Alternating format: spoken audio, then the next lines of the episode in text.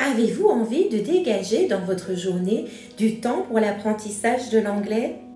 Alors écoutez attentivement ce que je vais vous dire.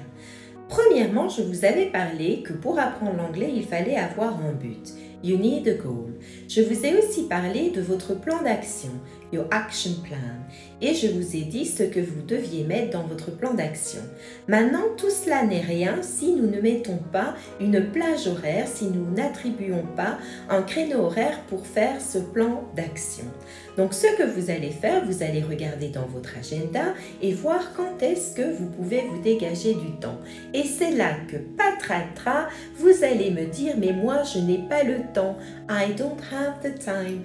Pourtant, dans 24 heures, figurez-vous, il y a beaucoup de temps et je suis sûre, si vous êtes honnête, que vous ne passez pas tout ce temps à faire des actions qui sont extrêmement productives.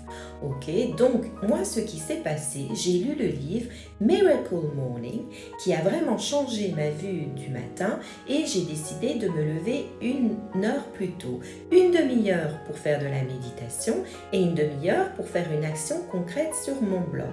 Half an hour to meditate and half an hour to do a concrete action on my blog.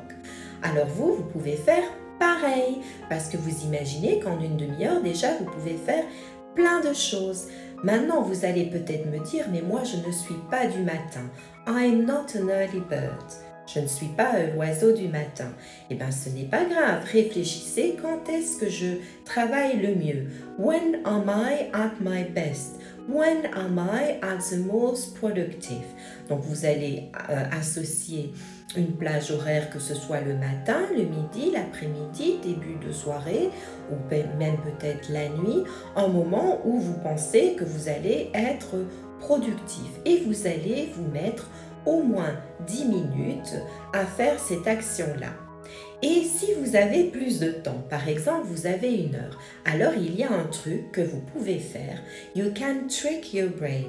Donc vous pouvez tromper votre cerveau.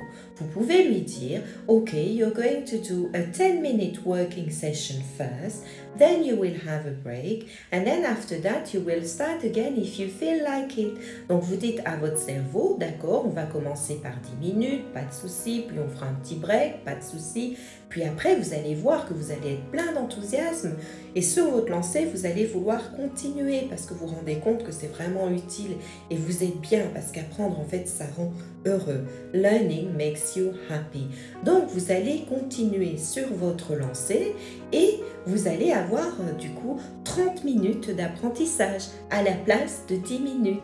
Donc, voici mon petit conseil. Donc, moi, je vous dis, essayez-le et dites-moi en des nouvelles.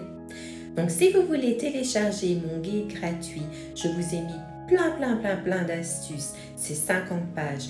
Vous pouvez aller le télécharger sur mon site apprendre l'anglais rapidement.fr et je vous dis see you later. Bye bye for now.